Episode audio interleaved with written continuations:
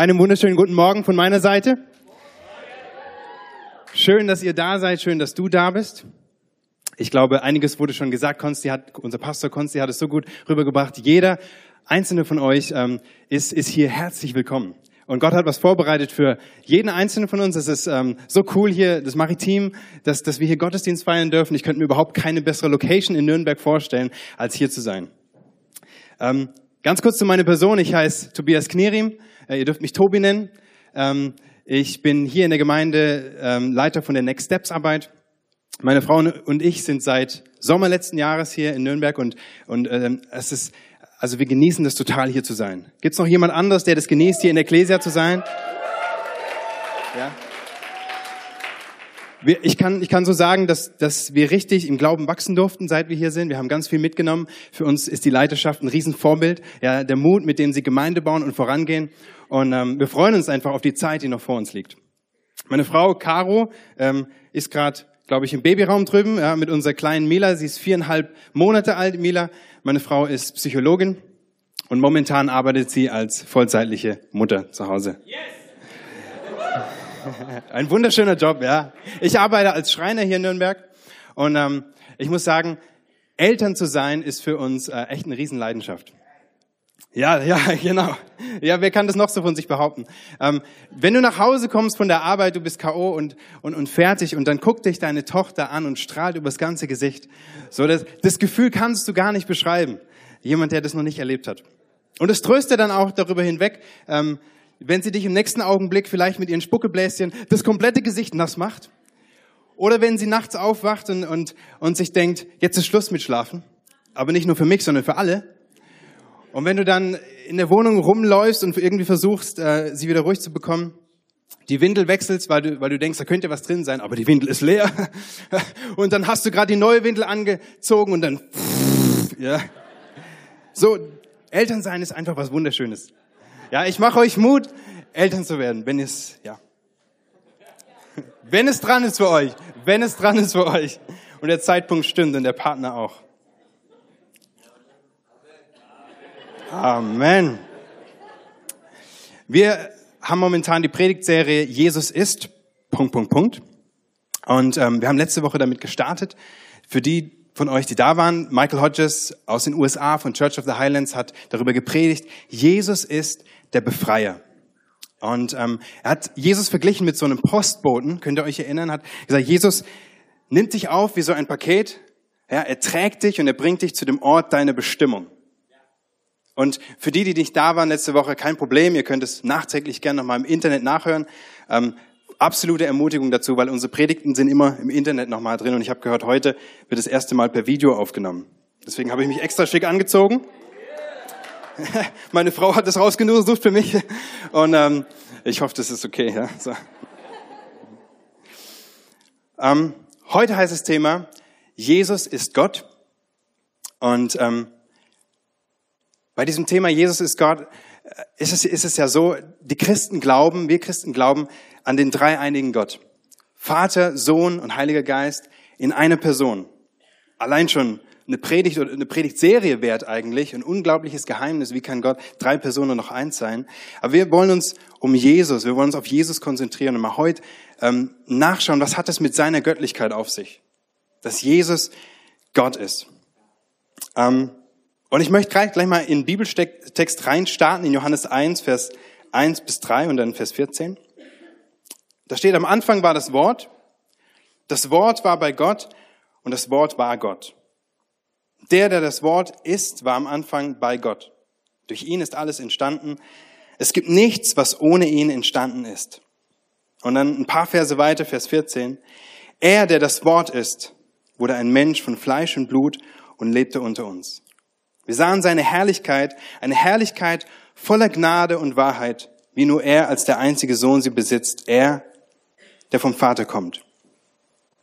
So, Christen glauben, dass Jesus Gott ist und auch nicht nur Christen, sondern die ersten Jünger in der Bibel haben das geglaubt. Das ist nur eine Stelle, es gibt noch ein paar andere Stellen in der Bibel, in den Evangelien, wo, wo, wo gesagt wird, Jesus ist Gott. Es gibt aber viele Leute auf dieser Welt, die sagen, ähm, Jesus hätte das nie von sich behauptet, dass er Gott ist, sondern das, das haben, die Christen haben Jesus zu Gott gemacht. Jesus selber hat es gar nicht so von sich gedacht.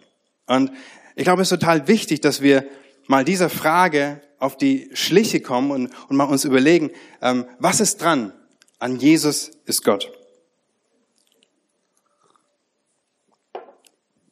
Und ich möchte mal am Anfang beten, dass, dass Gott ähm, uns, uns wirklich zeigt, wie er sich das gedacht hatte, was die Wahrheit ist. Jesus, ich danke dir, dass du heute Morgen hier bist. Ich danke dir für dein Wort. Ich danke dir, ähm, dass, dass, dass wir dich erleben können, dass du spürbar bist, dass du erfahrbar bist. Und ich danke, dass du heute für jeden Menschen etwas vorbereitet hast. Du weißt, wo jeder steht, was jeder denkt, wo jeder herkommt. Und wir, ähm, wir wollen unser Herzen öffnen, wollen offen sein für dich, was du zu sagen hast. Amen. Amen. In dieser Bibelstelle, ähm, kannst du es nochmal anzeigen, Markus? In dieser Bibelstelle sind vier Sachen, die, die wichtig sind. Als erstes steht, das Wort existierte vor der Schöpfung. Das heißt, bevor alles gemacht wurde, war das Wort schon da. Die zweite Sache, die da drin steht, ist, das Wort war selbst an der Schöpfung beteiligt. Also eigentlich das Wort selbst ist der Schöpfer. Das dritte ist, das Wort ist Gott. Und die vierte Sache, die dann in Vers 14 steht, da wird uns näher beschrieben, wer dieses Wort ist. Dieses Wort kam auf die Erde, um Mensch, Fleisch und Blut zu sein. Dieses Wort ist Jesus. Das heißt, Jesus ähm, war auf dieser Welt 100% Mensch und er war 100% Gott. Ein Geheimnis an sich schon, ja, aber wir wollen uns mal darauf konzentrieren, 100% Gott an dieser Stelle. Judah Smith, der ein Pastor von einer großen Gemeinde in den USA ist, er hat Folgendes gesagt. Die größte christliche Offenbarung und die Grundlage unseres gesamten Glaubenssystems ist, dass Gott am besten erkennbar ist in Jesus, seinem Sohn, der Gott ist. Gott ist am besten erkennbar in Jesus, seinem Sohn, der Gott ist. Und ich habe uns mal drei Fragen mitgebracht, ähm, mit, der wir, mit denen wir prüfen wollen, ob Jesus das wirklich selbst von sich gesagt hat oder ob die Christen ihn zu Gott gemacht haben und ihm das so in den Mund gelegt haben. Weil ich glaube, es ist ganz wichtig. Diese drei Fragen sind, erstens, hat Jesus wirklich behauptet, Gott zu sein? Hat Jesus wirklich von sich behauptet, Gott zu sein? Zweitens, passt diese Behauptung zu seinem Leben? Macht es Sinn? Und die dritte Frage, wie stehst du zu dieser Behauptung? Da wird es ganz persönlich. Wir starten mit Frage eins: Hat Jesus wirklich behauptet, Gott zu sein? Und ähm, ich denke, die Quelle, wo wir nachgucken sollten, die beste Quelle über Jesus, sein Leben und sein, sein, sein, das alles, was er war, was er gesagt hat, ist die Bibel. Und davon müssen wir ausgehen. Das ist unsere Grundlage. Wir setzen voraus, dass es kein besseres Dokument auf dieser Welt gibt über Jesus als die Bibel. Die Bibel ähm, ist, es gibt tausend Abschriften und Kopien von der Bibel. Sie ist viel besser bezeugt als irgendein anderes Dokument aus der Antike. Ähm, ja, da sind die, die römischen Kriege zum Beispiel, die dokumentiert sind, Klacks dagegen, gegen die Bibel. Und deswegen müssen wir einfach mal annehmen, okay, die Bibel ist glaubwürdig und sie ist am nächsten dran an Jesus als, als irgendeine andere Schrift, die wir haben. So, vier Argumente, die ich gefunden habe, warum Jesus von sich behauptet hat, Gott zu sein. Argument A, seine Ich bin-Worte. Es gibt mehrere Stellen, wo Jesus von sich behauptet, ich bin, und dann, und dann bringt er irgendein Bild. Zum Beispiel, ich bin das Licht der Welt. Ich bin die Tür des Lebens. Ich bin die Auferstehung und das Leben. Und ähm, ich habe euch mal eine Stelle mitgebracht, die wollen wir uns anschauen. Und zwar in Johannes 8, Vers 58 bis 59. Jesus gab ihnen, den Juden, zur Antwort. Also ihr müsst euch vorstellen, Jesus ist im, in, im Gespräch mit Juden, er diskutiert mit ihnen. Und dann gibt er ihnen zur Antwort, ich versichere euch, bevor Abraham geboren wurde, bin ich. Bevor Abraham geboren wurde, bin ich. Da hoben sie Steine auf, um ihn zu steinigen. Aber Jesus konnte sich vor ihnen in Sicherheit bringen und verließ den Tempel. Nun, als Jesus gesagt hat, ich bin, oder bevor Abraham war, bin ich, äh, das steht im Grundtext, wenn wir ins Griechische reingehen, eigentlich wortwörtlich übersetzt, ich bin das Seiende. Ich bin das Dasein. Ich bin der Seiende. Ich bin die Existenz. Da steht nicht einfach ich bin, sondern ich bin das Sein. Und als die Juden das gehört haben, da wurden sie ganz, da wurden sie ganz aufmerksam, weil diese Worte kannten sie, und zwar nur von einer Person, und das war Gott. Jesus war Jude, war in einem jüdischen Umfeld, und, und die Juden haben das Alte Testament damals gehabt als, als ihre Bibel.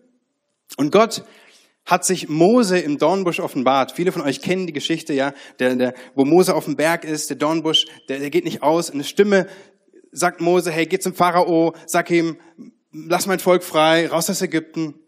Und Mose fragt Gott, Gott, wer bist du? Und Gott sagt, ich bin. Ich bin, der ich bin. Ja, Jahwe ist dieser Begriff. Und ähm, äh, mit anderen Worten, ich werde sein, der ich sein werde. Ich bin der Existierende, der Seiende. Ich bin zeitlos. Und die Juden, ähm, es war, äh, sie, sie haben diesen Namen noch nicht mal in den Mund genommen, um den nicht irgendwie zu verunreinigen. Es war so ein hoher Titel für sie. Und jetzt plötzlich ist Jesus hier und er sagt von sich, ich bin. Und allen war klar, er macht sich hier zu Gott. Er nimmt den Gottestitel, den niemand auf sich anwenden würde. Argument eins: Jesus gebraucht die Ich Bin-Worte. Argument zwei: ähm, er spricht von einer Einheit mit dem Vater. Johannes 10, Vers 30 bis 33 steht, ich und der Vater sind eins. Und von neuem hoben die Juden Steine auf, um Jesus zu steinigen. Schon wieder dieselbe Reaktion. Die Juden sind empört, sie sind, sie sind, sie regen sich sowas von auf. Wie kann er sagen, dass er eins mit dem Vater? Da sagte er zu ihnen, ich habe vieles getan, was euch zeigt, dass ich im Auftrag des Vaters handle. Für welche dieser Taten wollt ihr mich steinigen? Wir steinigen dich nicht wegen einer guten Tat, sondern weil du ein Gotteslästerer bist, gaben die Juden zur Antwort. Du machst dich zu Gott, obwohl du nur ein Mensch bist.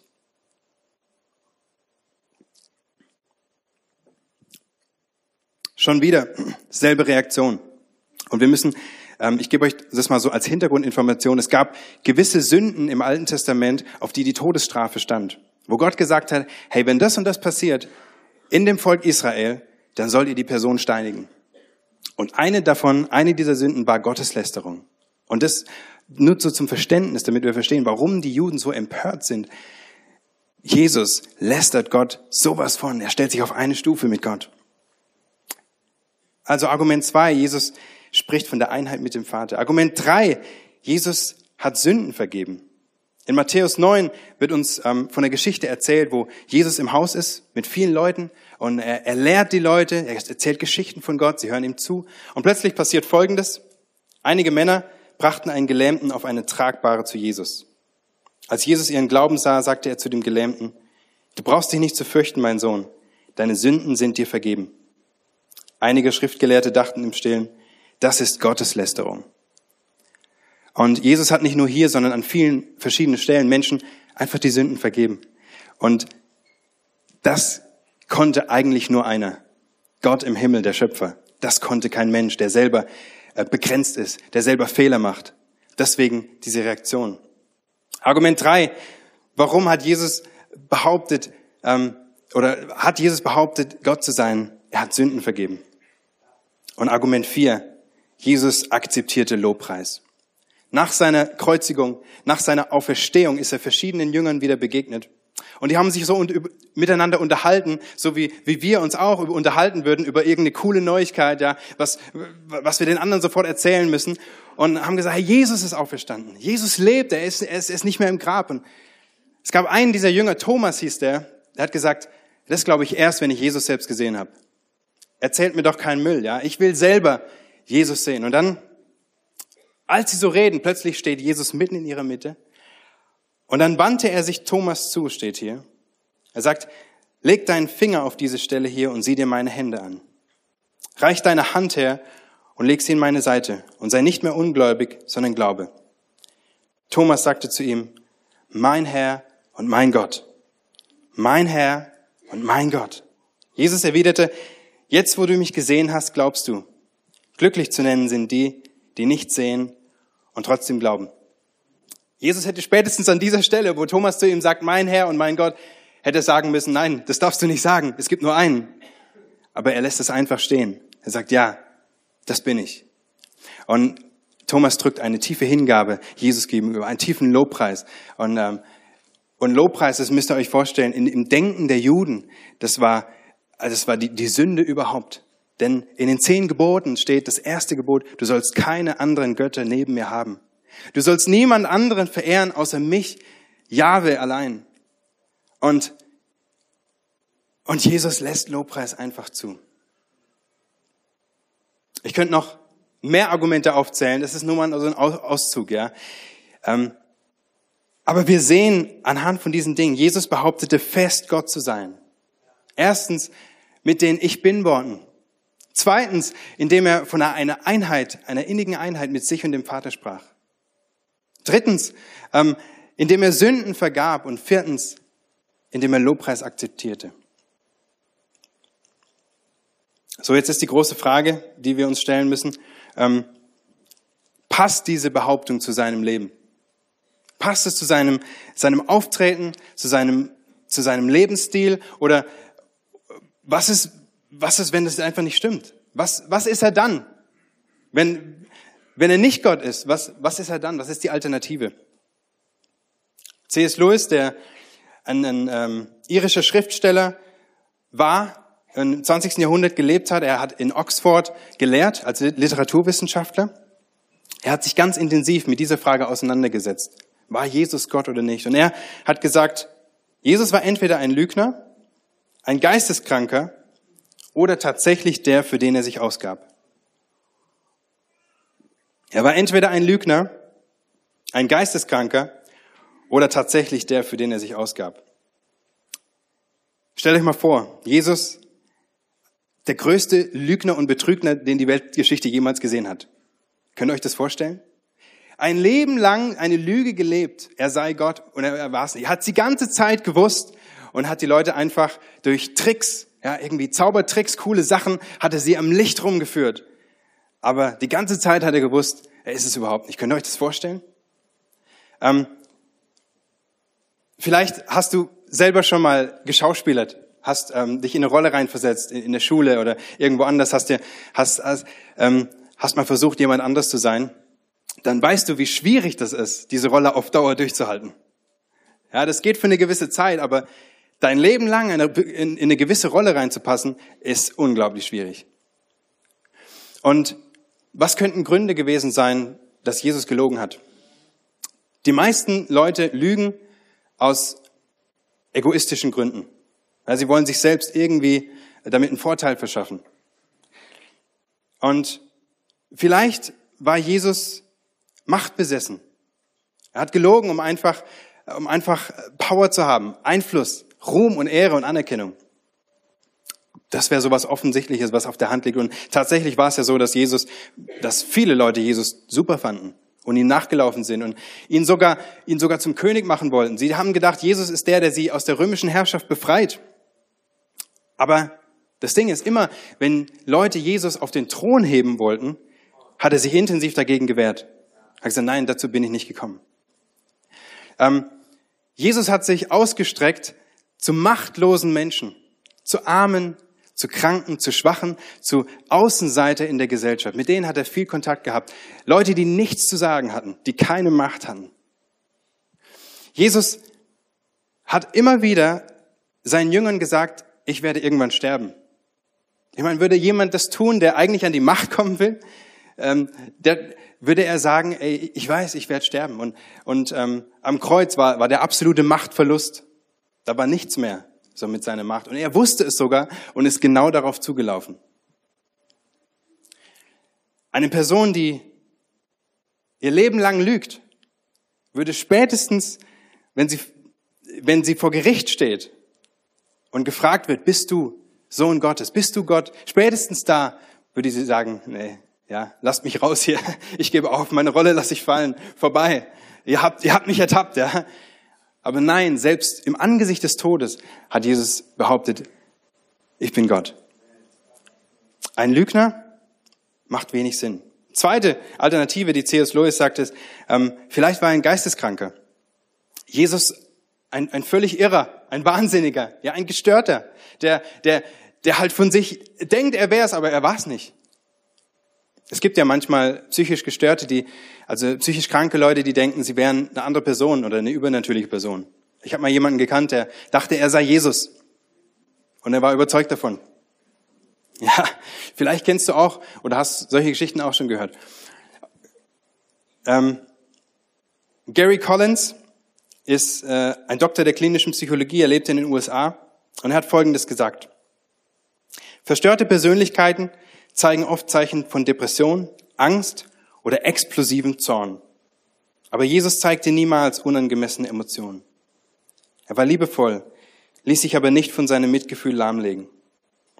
Er hatte kein aufgeblasenes Ego, obwohl er oft von anhimmelnden Massen umgeben war. Er behielt das Gleichgewicht trotz eines oft herausfordernden Lebensstils. Er wusste immer, was er tat und wohin er ging. Er kümmerte sich intensiv um Menschen, einschließlich Frauen und Kinder, die damals als unwichtig angesehen wurden. Er war in der Lage, Menschen anzunehmen, ohne ihre Sünde einfach klein zu reden. Er reagierte individuell darauf, wo Menschen sich befanden und was sie besonders brauchten. Alles in allem sehe ich keine Zeichen, dass Jesus unter irgendeiner bekannten psychischen Störung litt. Und das, und das sagt ein Doktor der, der klinischen Psychologie, der sich auskennt mit psychischen Störungen. Ähm, ich glaube, wir, wir können ihm zustimmen und können sagen, nein, es macht keinen Sinn, dass Jesus ein geisteskranker Mensch war. Aber wenn er kein Lügner war, wenn er kein Geisteskranker war, was war er dann? Und noch ein Zitat. Ich bringe euch einfach so mal ein paar Stimmen von gelehrten Leuten aus der Weltgeschichte, die, ähm, die sich mit Jesus stark auseinandergesetzt haben und was sie gesagt haben. Philipp Schaff, der war ein Schweizer Theologe und hat als Kirchenhistoriker im 19. Jahrhundert gelebt. Er, er, er kommt zu demselben Schluss. Er sagt, es ist weder logisch, noch entspricht es dem gesunden Menschenverstand oder der Erfahrung, dass ein Hochstapler, ein egozentrischer, betrügerischer, geistesgestörter Mensch den reinsten und edelsten Charakter erfunden und von Anfang bis Ende aufrechterhalten hätte, den die Geschichte kennt. Zudem mit dem vollkommenen Anschein von Wahrheit und Realität. Ich glaube, die meisten Menschen dieser Welt würden dem zustimmen. Jesus war ein, ein fantastischer Mensch, ein tolles Vorbild. Er war, er war ein, ein, ein guter Menschenlehrer, er war ein Ideal. Ich, 95 Prozent wahrscheinlich würden sagen, nein, er war kein Lügner, er war kein Geistesgestörter. Ähm, aber was war er dann? Und jetzt habe ich ein Zitat ähm, gelesen, das, das, das hat mich absolut begeistert und umgehauen. Und zwar von Jean-Jacques Rousseau, dem französisch-schweizerischen Philosoph, Pädagoge und Schriftsteller, der im 18. Jahrhundert gelebt hat. Rousseau hat Folgendes gesagt, passt auf. Welch rührende Anmut in seinen Belehrungen, welche Erhabenheit in seinen Grundsätzen, welch tiefe Weisheit in seinen Reden, welche Geistesgegenwart, welcher Scharfsinn und welche Genauigkeit in seinen Antworten. Welche Herrschaft über seine Leidenschaften? Wo ist der Mensch? Wo ist der Weise, der ohne Schwäche und ohne Übertreibung so handeln, leiden und sterben kann? Wenn das Leben und der Tod von Sokrates eines Weisen würdig sind, so sind Leben und Tod von Jesus die eines Gottes. Wenn das Leben und der Tod von Sokrates eines Weisen würdig sind, so sind Leben und Tod von Jesus die eines Gottes. Das hat Rousseau gesagt. Und ähm, wir können, ich könnte noch etliche Zitate und Menschen hier aufführen, ähm, aufzählen und euch Zitate sagen von Leuten, die so über Jesus gedacht haben. Aber das Ding ist, es ändert nichts daran, dass die Frage ist, wie stehst du zu dieser Behauptung? Wie stehst du persönlich zu Jesus? Was glaubst du in deinem Herzen, wer er wirklich war? Denn diese Entscheidung kann dir niemand abnehmen. Du selbst musst die Entscheidung treffen, wie stehe ich zu Jesus. Kein noch so gelehrter und kluger Mensch kann dich, kann dich dazu überreden oder zwingen, sondern es ist deine Entscheidung. Vor einigen Monaten hatten wir, ähm, Freund, haben wir Freunde bei uns zu Gast gehabt, ähm, die mit in den Gottesdienst gekommen sind. Diese Freunde waren keine Christen, aber ihnen hat der Gottesdienst richtig gut gefallen. Und danach haben wir uns mit ihnen unterhalten. Und eine davon, eine Freundin, die Freundin von uns sagte, hey, was für ein cooler Gottesdienst, was für tolle Menschen, was für eine super Atmosphäre bei euch ist, ja, gute Stimmung. Aber ähm, ganz ehrlich, die Sache mit Jesus ist ja ganz schön extrem, oder? Jesus hat ja, also das ist ja ein ganz schön absoluter Anspruch. Entweder man glaubt an Jesus oder nicht. Und mit Jesus steht und fällt alles. Und ich glaube, sie hat den Nagel voll auf den Kopf getroffen. Sie hat so, sie hat das so glasklar erkannt in diesem einzelnen Gottesdienst. Mit Jesus steht und fällt alles in unserem Glauben.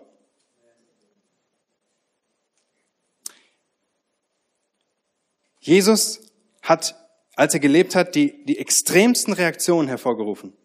Es gab Menschen, die, die sind ihm nachgefolgt, die waren begeistert von ihm, die haben, ähm, die haben ihn angebetet und haben ihn angenommen als ihren Herrn.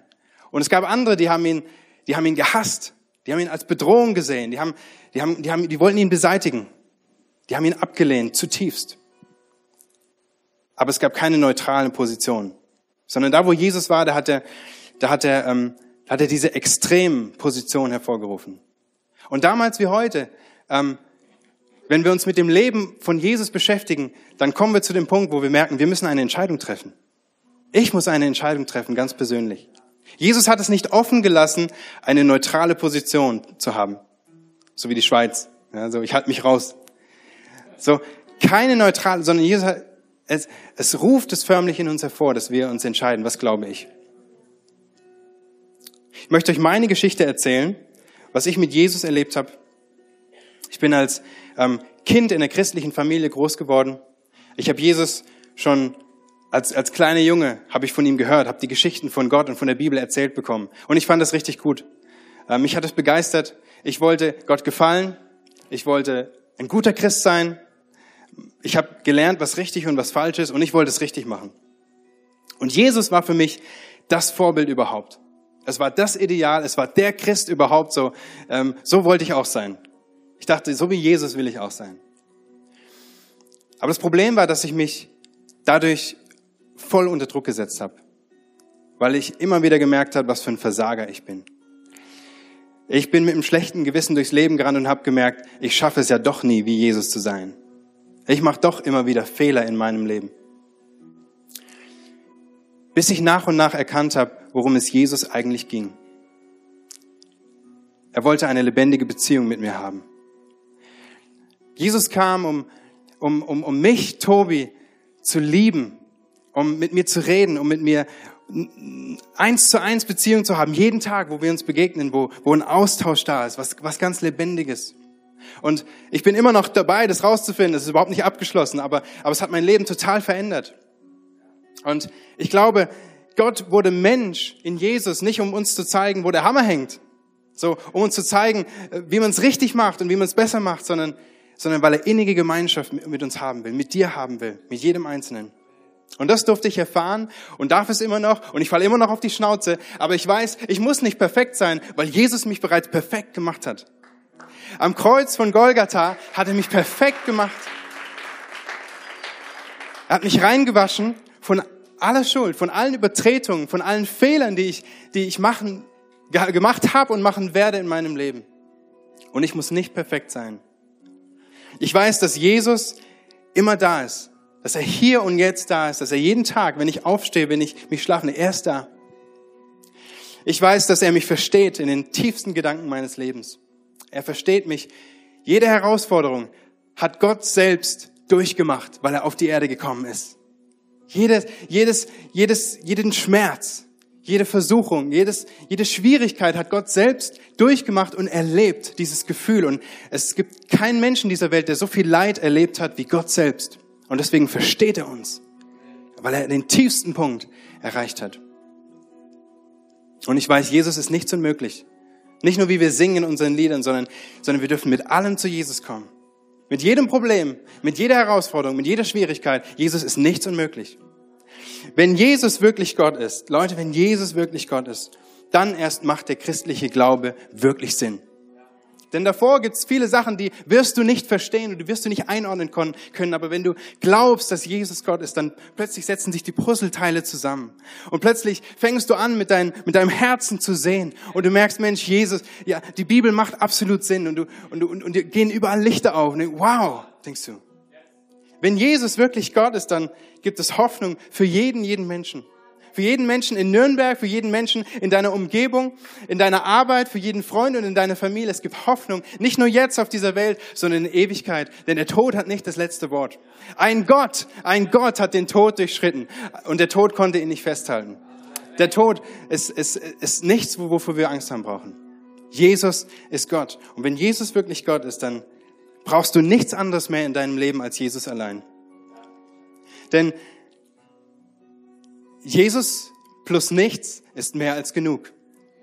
Du brauchst nicht noch, noch irgendein Buch zu lesen, auf irgendein Seminar zu gehen, irgendwo, wo, wo denken, das brauche ich noch. Deine Suche darf heute ein Ende haben, wenn du Jesus als Gott annimmst.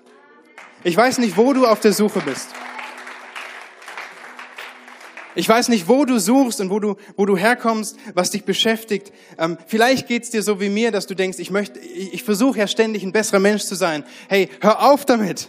Hör auf damit, ein besserer Mensch zu sein. Nimm Jesus an und erlebe, dass er dich rein und perfekt gemacht hat. Deine Suche darf heute, du brauchst nicht in anderen Religionen oder so zu suchen. Jesus ist Gott. Er ist gekommen, um sich dir zu offenbaren.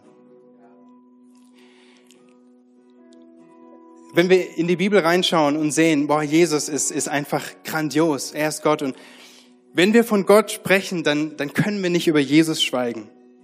Das ist das, was wir glauben, das ist das, was wir sehen. Wenn wir von Gott sprechen, dann können wir nicht von Jesus glauben, denn er hat sich entschieden, sich in Jesus den Menschen zu zeigen, der gesamten Menschheit, ein für alle Mal. Gott hat sich entschieden. Und wir als Gemeinde, wir haben, wir haben diese Vision, dass, ähm, dass du Gott kennen darfst. Punkt eins. Du darfst Gott intensiv kennen, persönlich.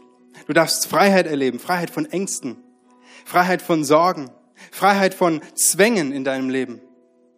Du darfst deine Bestimmung entdecken, denn Gott hat einen individuellen, individuellen Plan für dich. Du bist nicht aus Zufall hier, sondern, sondern Gott hat etwas vor mit deinem Leben. Er will viertens, dass du einen Unterschied machen kannst im Leben von anderen. Gott möchte mit dir Geschichte schreiben. Glaubst du das? Er will mit dir Geschichte schreiben.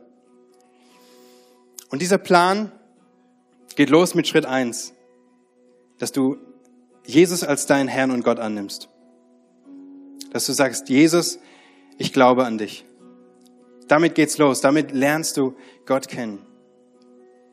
Und ich bitte euch mal, dass, dass wir alle die Augen schließen, alle, die hier drin sind.